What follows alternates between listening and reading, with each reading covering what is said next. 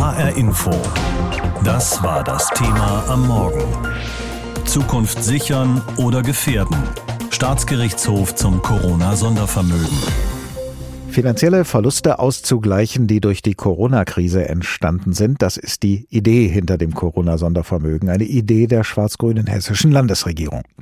Aber nach dem Motto gut gemeint ist nicht immer gut, haben gleich mehrere Oppositionsfraktionen gegen das Corona-Sondervermögen geklagt vor dem hessischen Staatsgerichtshof, weil das Sondervermögen nicht jedes Jahr neu vom Landtag gebilligt werden müsse und der Landtag deshalb in seiner Kontrollfunktion beschnitten werde. Der Hessische Staatsgerichtshof wird heute Nachmittag sagen, wie er in dieser Sache entschieden hat und was es genau mit dem Corona-Sondervermögen auf sich hat. Das erfahren wir jetzt von unserem landespolitischen Korrespondenten Andreas Meyer-Feist. Eigentlich hatte sich die Regierung Sparen verordnet, das war vor Corona. Dann kam die Pandemie und die große Sorge. Reicht das Geld, um wenigstens das Gröbste abzufedern, oder braucht es den großen Schuldenwurf? Die Landesregierung unter Volker Bouffier wollte es jedenfalls nicht zu kompliziert und entschied sich für eine Optionslösung. Bis zu 12 Milliarden sollten bei Bedarf zusätzlich auf dem Kreditmarkt beschafft werden können, bis zum Ende der Wahlperiode ohne großes Tamtam. -Tam. Es ist eine außergewöhnlich große Summe, unbestreitbar aber sie ist notwendig. Aus zwei Gründen für Finanzminister Michael Boddenberg. A, um die Krise zu bewältigen und B, auch dafür zu sorgen, dass die wirtschaftliche Delle, die wir jetzt haben, möglichst nicht lange andauert, sondern bald wieder die Wirtschaft in allen Branchen anspringt. Die schwarz-grüne Landesregierung setzte die Schuldenbremse außer Kraft als vorübergehende Maßnahme für neue Kreditermächtigungen. Das, was aufgenommen wird, fließt seitdem in ein sogenanntes Sondervermögen und kann von dort verteilt werden. Und unterliegt, anders als ein normaler Landeshaushalt, nicht den üblichen parlamentarischen Kontrollen. Kontrollen, kritisiert der SPD-Finanzpolitiker Marius Weiß. Ich kann verstehen, dass das vorgeschlagene Sondervermögen praktisch ist für die Regierung. Man hat für die Zeit bis zur nächsten Wahl Ruhe, muss nicht ständig das Parlament nach Geld fragen. SPD-Chefin Nancy Faeser glaubt, dass diese Neuverschuldung in der Höhe nicht nötig gewesen wäre und vor allen Dingen, dass das Parlament ausgehebelt wird bis 2023. Das ist aus unserer Sicht völlig inakzeptabel. Kritik auch von FDP-Fraktionschef René Rock. Die Landesregierung missbraucht die Pandemie, um politische Ziele voranzutreiben. Und das ist etwas, was ich für höchst verwerflich halte. Und das werde ich erst nicht mehr sagen, wenn klar ist, dass dieser Gesetzentwurf und dieser Haushalt verfassungsmäßig sind. Als Fallstrick für die Finanzpolitiker könnte sich die Schuldenbremse erweisen. Die sollte eigentlich nur mit einer Zweidrittelmehrheit im Landtag entschärft werden können. Schwarz-Grün fand einen anderen Weg. Ob der rechtmäßig war, auch darüber soll heute entschieden werden. Finanzminister Boddenberg hält den hessischen Weg zu Corona-Milliarden jedenfalls nach wie vor für unerlässlich. Sei es, dass wir den Frauen helfen, die gerade erwerbslos werden, weil im Einzelhandel ganz schwierige Zeiten sind. Sei es, dass wir dabei helfen, dass Ausbildung stattfindet. Sei es, dass wir dabei helfen, dass Lehrerinnen und Lehrer kurzfristig eingestellt werden können, weil andere erkrankt sind oder sich abmelden oder zur Risikogruppe gehören. Laut Finanzministerium sind aktuell Hilfen in Höhe von insgesamt 5,9 Milliarden Euro verabschiedet worden. Auf der anderen Seite grundsätzliche Bedenken wie die des Saarbrücker Staatsrechtlers Christoph Gröpel. Man packt die Krise beim Schopf, um ganz andere Maßnahmen zu finanzieren, die auf der politischen Wunschliste stehen. Gröpel hat die Klage für SPD und FDP mitverfasst und hofft auf Erfolg. Klar ist, heute Nachmittag könnte hessische Finanzgeschichte geschrieben werden, wenn das Sondervermögen in dieser Form für zulässig erklärt wird, aber auch wenn das nicht der Fall sein sollte. Die Folgen für den gesamten Landeshaushalt wären dann noch nicht abzusehen. Heute um 14 Uhr wird der Hessische Staatsgerichtshof ein Urteil verkünden, das die hessische Landespolitik erheblich erschüttern könnte. Es geht um das Corona-Sondervermögen des Landes Hessen, ein Vermögen von immerhin 12 Milliarden Euro. Im Sommer vergangenen Jahres hatte die schwarz-grüne Landesregierung dieses Sondervermögen ins Leben gerufen, um die finanziellen Folgen der Corona-Krise abzumildern. Abgeordnete aus den Reihen der Opposition hatten dann vor dem Staatsgerichtshof gegen das Sondervermögen geklagt, und zwar unter anderem mit der Begründung, dass der Landtag das Sondervermögen nicht jährlich bewilligen müsse und dass dadurch die parlamentarische Kontrolle des Haushalts unterlaufen und die Schuldenbremse ausgehebelt werde. Professor Wolfgang Schröder ist Politikwissenschaftler an der Universität Kassel und mit ihm habe ich vor der Sendung gesprochen. Herr Professor Schröder, was halten Sie denn von dem Argument der klagenden Oppositionsabgeordneten, dass das Plenum des Landtags beim Sondervermögen unzulässigerweise von seiner Kontrollfunktion ausgeschlossen werde? Davon ist schon viel zu halten, weil wir ja insgesamt beobachten, dass die Parlamente immer mehr unter Druck kommen durch die sogenannte Exekutivorientierung. Das bedeutet, dass immer mehr Vorgänge, Entscheidungen dem Parlament entzogen werden. Das wird ja jetzt seit fast einem Jahr hoch und runter diskutiert in Hessen und die Landesanwältin hat sich in ihrem Urteil ja bereits öffentlich artikuliert, Frau Professor Böhm, indem sie sagte, das Sondervermögen zur Bewältigung der Corona-Krise ist in weiten Teilen mit der Verfassung nicht vereinbar. Es geht ja um den Staatsgerichtshof. Der Staatsgerichtshof ist so zusammengesetzt, dass die Regierung doch die Mehrheit hat. Insofern gehe ich davon aus, dass insgesamt das Vorgehen der Regierung positiv bewertet wird. Gleichwohl wird man sich einigen kritischen Punkten nicht so ohne weiteres entziehen können. Welche kritischen Punkte wären das denn aus Ihrer Sicht? Naja, wenn man sich zurückerinnert, die Corona-Krise hat ja zu einer allgemeinen Erschütterung des gesellschaftlich-politischen Systems beigetragen. Und auf dieser Grundlage haben in nahezu allen Landesregierungen und Landesparlamenten die Vorgehensweisen so ausgesehen, dass man auf der einen Seite sagen könnte, lasst uns das gemeinsam machen.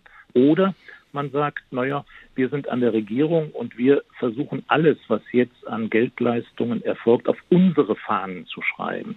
Und in Hessen hat man sich dafür entschieden, das über ein Sondervermögen abzuwickeln. Und damit hat man die Möglichkeit vergeben, ein möglichst breites Vorgehen gemeinsam mit der Opposition zu gewährleisten. Der zweite Punkt, den Sie ja auch schon angesprochen haben, ist dass das Budgetrecht. Und das ist natürlich relativiert und es wird sehr deutlich, wenn man sich klar macht, der hessische Haushalt umfasst etwa 40 Milliarden im Jahr und über dieses Sondervermögen würden dann ja etwa 10 Prozent, nämlich 4 Milliarden jedes Jahr der parlamentarischen Kontrolle, dem parlamentarischen Prozess entzogen. Jetzt nehmen wir mal an, der Staatsgerichtshof würde das Sondervermögen für verfassungswidrig erklären. Wären dann alle Haushaltspläne des Hessischen Landtages Makulatur? Nein, auf keinen Fall. Also das, was schon ausgegeben worden ist, das ist ausgegeben worden und das ist ja schon eine erkleckliche Summe. Es könnte sein, dass dann ab einem bestimmten Zeitpunkt Umschichtungen und Neuorientierungen notwendig wären. Es gibt ja keinen Dissens, soweit ich das verstanden habe, zwischen den Kontrahenten in der Frage, dass investiert werden muss, dass man sich verschulden muss, dass man die Corona-Krise nicht dadurch bewältigen kann, dass man spart, sondern indem man investiert. Und insofern gab es ja von der Grundanlage eine sehr breite Unterstützung für das Vorgehen. Es gab keine Unterstützung in dieser Sondervermögensgeschichte, weil da seitens der Opposition befürchtet wird, dass die Regierung das nur nutzt, um ihre eigenen Wahlchancen 2023 auf diesem Wege zu verbessern. Wenn nun aber der Staatsgerichtshof der Opposition den Klagen aus den Reihen der Opposition Recht geben sollte, wie groß wäre dann der politische Schaden für die schwarz-grüne hessische Landesregierung? Ja, der wäre ziemlich groß, weil diese Regierung ja für sich in Anspruch nimmt, dass sie bisher sehr gut regiert hat. Und wenn jetzt von höchster Stelle nachvollziehbar gemacht würde, dass dies nicht der Fall ist, dann wären das mehr die handwerkliche Fehler und insofern könnte jeder nachvollziehen, die haben wieder besseres Wissen sich für einen Weg entschieden, der eigentlich auch anders hätte aussehen können. Und dieser andere Weg wäre eben mehr Konsensregierung und sie haben sich für die mehrheitsdemokratische Option entschieden. Und die Mehrheitsorientierung hat immer den Makel, dass sie eben nicht alle mitnehmen. Sondervermögen. Das klingt erstmal gut, als ob jemand unten im Keller in einer alten Kiste oder draußen im Garten beim Umgraben einen Koffer mit Geld gefunden hat. Die Wahrheit ist allerdings viel unromantischer. Das sogenannte Sondervermögen hier in Hessen ist eher eine Art Dispo-Kredit, den hat die Landesregierung genommen, und zwar über den normalen Haushalt hinaus. Das soll helfen, die Folgen der Corona-Pandemie abzufedern. Die Landesregierung darf bis Ende 2023 maximal 12 Milliarden Euro Schulden machen, ohne dafür den ganz normalen Landeshaushalt anzutasten. Die Opposition ist davon so gar nicht begeistert. Die meint, damit würde der Landtag in Wiesbaden praktisch umgangen, weil der noch immer entscheiden müsse, wie viel Geld das Land konkret ausgeben darf. Und deswegen hat die Opposition die Landesregierung auch verklagt vor dem Staatsgerichtshof in Wiesbaden. Heute soll dort das Urteil fallen. Unser Reporter Volker Siefert fasst nochmal zusammen, worum genau es beim Corona-Sondervermögen geht und was damit eigentlich bezahlt wird. David Rauber ist Geschäftsführer des Hessischen Städte- und Gemeindebundes. Berufsmäßig hat er den Finger am Puls der Kommunen und erinnert sich noch heute an Freitag, den 13. März 2020. Als die Nachricht kam, dass ab 16. März Kitas und Schulen dicht sind und viele andere Einschränkungen des öffentlichen Lebens eingeführt würden. Das öffentliche Leben wird heruntergefahren mit ungewissen Folgen für die öffentlichen Haushalte und die Wirtschaft. Es herrscht die allgemeine Befürchtung, dass die Pandemie sehr, sehr kurzfristig sehr, sehr tiefe Löcher in den Kassen Kassen hinterlässt. Vor allem, weil Firmen ausstehende Gewerbesteuer stunden lassen konnten. 40 Prozent der Gewerbesteuer brechen weg. In etwa die Größenordnung wie bei der Wirtschafts- und Finanzkrise vor über zehn Jahren. Auch bei der Einkommenssteuer hinterlässt Corona ein Minus von knapp 20 Prozent. Doch kommunale Busse und Bahnen müssen weiter betrieben werden, auch wenn kaum noch jemand mit ihnen fahren durfte. Kommunale Krankenhäuser standen vor der Pleite, weil wegen der Pandemie kaum noch Operationen durchgeführt werden konnten. Den Kommunen half das Geld aus dem Sondervermögen, diese Löcher zu stopfen. Wir haben für die Jahre 2021 bis 2024 eine Stützung des Finanzausgleichs, also der Finanzzuweisung des Landes an die kommunale Ebene in Größenordnungen von drei Milliarden Euro gesehen und jeweils deutlich dreistellige Millionenbeträge für die Bereiche Krankenhaus und öffentlicher Nahverkehr. Die dicksten finanziellen Brocken aus dem Sondervermögen landeten bei den Kommunen, maßgeblich verantwortet vom Finanzministerium. Aber jedes hessische Ministerium konnte auch selbst Geld aus dem Sondervermögen ausgeben. So hat beispielsweise Hessens Wissenschaftsministerin Angela Dorn von den Grünen den Hochschulen Millionen für Klimaschutzmaßnahmen bereitgestellt. Die 14 hessischen Unis und FHs konnten im April 2020 Anträge einreichen, um Geld für Photovoltaikdächer und CO2-sparende Gebäudetechnik zu bekommen. So floss an die Hochschule Mittelhessen rund eine Million Euro, die TU Darmstadt bekam rund zwei Millionen. Deutlich mehr, nämlich 17,5 Millionen Euro, fließen an die Uni Marburg. In einer Pressemitteilung von diesem Sommer heißt es, Der Erfolg der Universität Marburg ist das Ergebnis einer sehr guten Vorbereitung im Dezernat für Gebäudemanagement und Technik und im Hochschulrechenzentrum. Und so kann sich die Uni über eine neue, in Modulbauweise gebaute Serverfarm für rund 8 Millionen Euro freuen, die CO2-einsparend sein soll. Bei den Aufträgen der Uni Marburg sollen vor allem Firmen aus der Region zum Zuge kommen. Denn das ist auch der Gedanke hinter den Projekten, die aus dem Sondervermögen finanziert werden, möglichst viele Unternehmen aus dem Mittelstand mit Aufträgen versorgen, damit Corona nicht die Wirtschaft nach unten zieht. Doch aus Sicht von David Rauber vom Hessischen Städte- und Gemeindebund wird die Pandemie auf Jahre hinaus finanzielle Spuren hinterlassen. Die Erfahrung der letzten Krisen habe gezeigt, öffentliche Haushalte erholen sich deutlich langsamer als die Wirtschaft insgesamt. Steht das hessische Corona-Sondervermögen im Einklang mit der Landesverfassung? Zu dieser Frage äußert sich heute der Hessische Staatsgerichtshof in Wiesbaden. Abgeordnete der Oppositionsfraktionen von SPD und FDP hatten Ende letzten Jahres einen sogenannten Normenkontrollantrag gegen das entsprechende Gesetz gestellt, ein Gesetz mit dem Titel Hessens gute Zukunft sichern. Die AfD-Fraktion tat das gleiche im März dieses Jahres. Was es bedeuten könnte, wenn der Hessische Staatsgerichtshof diesen Klagen stattgäbe, darüber habe ich heute Morgen mit unserer landespolitischen Korrespondentin Ariane Focke gesprochen. Spielen wir den Fall mal durch. Was würde passieren, wenn das Sondervermögen nicht verfassungsgemäß wäre?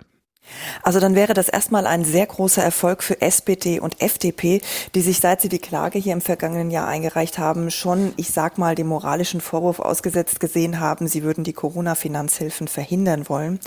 Der Opposition ging es aber eben nicht um die Hilfen an sich, sondern darum, wie sie genehmigt wurden, also das gesamte Verfahren drumherum. Denn dafür musste die Schuldenbremse ausgesetzt werden. Dafür hätte es eigentlich eine Zweidrittelmehrheit gebraucht. Die hatte Schwarz-Grün nicht, deshalb wurde das Verfahren geändert und eine einfache Mehrheit Mehrheit genügte jetzt. Bei der mündlichen Verhandlung im Sommer, da konnte man schon erkennen, dass die Richter die Vorgehensweise der schwarz-grünen Koalition eher skeptisch sehen. Und dann ist es eben auch so, dass von den bewilligten 12 Milliarden Euro vermutlich auch nur 9 Millionen Euro eingesetzt werden müssen, also nur in Anführungszeichen. Das ist natürlich erstmal gut, keine Frage. Aber wenn knapp ein Viertel der einkalkulierten Schulden überhaupt nicht benötigt wird, dann stellt sich die Frage, ob nicht ein Nachtragshaushalt die bessere Variante gewesen wäre, um schnell und auch aktuell reagieren zu können, wie es übrigens auch von der Opposition gefordert wurde. Wenn nun das äh, Corona-Sondervermögen nicht verfassungsgemäß wäre, was würde das dann bedeuten für finanzielle Hilfen der Landesregierung in der Corona-Krise überhaupt? Ja, das ist die spannende Frage, die nach dem Urteil zu klären sein wird und wie eben das Urteil im Detail auch aussehen wird. Wird also dem komplett stattgegeben oder nur in einzelnen Punkten? Und vor allem in welchen Punkten? Also nach dem Urteil dürfte es sicher erstmal stressig und hektisch im Finanzministerium werden heute, um auszuarbeiten, wie es nach dem Urteil eben weitergeht. Was passiert also zum Beispiel mit dem Geld, das schon an die Kommunen ausgezahlt wurde? Wie man so hört, da gehen Experten eher hier nicht davon aus, äh, dass die bisher zugesicherten Gelder zurückgezahlt werden. Dann ist eben auch die spannende Frage, wirkt sich das Urteil auf den laufenden Haushalt aus oder, und das ist wahrscheinlicher, eher auf den kommenden Haushalt 2022. Das Jahr ist ja auch nicht mehr allzu lang. Also ich denke, hier wird es dann eher Übergangsfristen geben. Jetzt haben wir bislang nur darüber gesprochen, welche Folgen es für den hessischen Haushalt hätte, wenn der Staatsgerichtshof das Corona-Sondervermögen für verfassungswidrig erklärte. Welche anderen politischen Folgen könnte denn eine solche Entscheidung haben? Ja, also das Sondervermögen, das wurde von der Landesregierung ja immer wieder gelobt als ein Instrument, um zum Beispiel den Kommunen schnell und unbürokratisch helfen zu können. Selbst der Ausbau von Radwegen, die unter anderem damit finanziert wurden, die hat Finanzminister Boddenberg im Sommer noch verteidigt als notwendige Investitionen in der Krise. Also die Landesregierung, die muss sich hier schon die Frage gefallen lassen, warum auch in einem laufenden Verfahren, die mündliche Verhandlung war im Sommer, weiterhin Milliarden Corona-Hilfen aus dem Sondervermögen auf den Weg gebracht wurden. Knapp sechs Milliarden Euro an Hilfen wurden mittlerweile zur Verfügung gestellt von den 12 Milliarden aus dem Sondervermögen. Dass personell Konsequenzen daraus gezogen werden, sollte der Staatsgerichtshof der Klage der Opposition heute stattgeben. Das glaube ich eher nicht. Aber wenn es so kommt, dann muss sich die Landesregierung in Zukunft auf jeden Fall bei jeder Gelegenheit einiges von der Opposition anhören. Das heißt, das wäre dann schon eine ziemliche Schlappe für Schwarz-Grün. Auf jeden Fall. Also wenn der Staatsgerichtshof heute entscheidet, dass das Sondervermögen nicht verfassungsgemäß ist, sei es auch nur in Teilen, dann ist das eine sehr große Klatsche für die schwarz-grüne Landesregierung. Anders kann man es nicht sagen und würde die Opposition hier sehr stärken, denn das hieße, die schwarz-grüne Landesregierung hat verfassungswidrig neue Schulden gemacht, vorbei an der Schuldenbremse, für die ja die Mehrheit der Hessinnen und Hessinnen gestimmt hat. Jedenfalls wird uns das Thema in dieser Woche sicher auch noch an anderer Stelle beschäftigen. Morgen ist hier im Landtag Haushaltsausschuss. Da sollte es eigentlich um den insolventen Flughafen Hahn gehen. Aber ich bin mir ziemlich sicher, dass es an dieser Stelle dann auch nochmal um die heutige Entscheidung gehen wird. HR Info. Das Thema. Wer es hört, hat mehr zu sagen.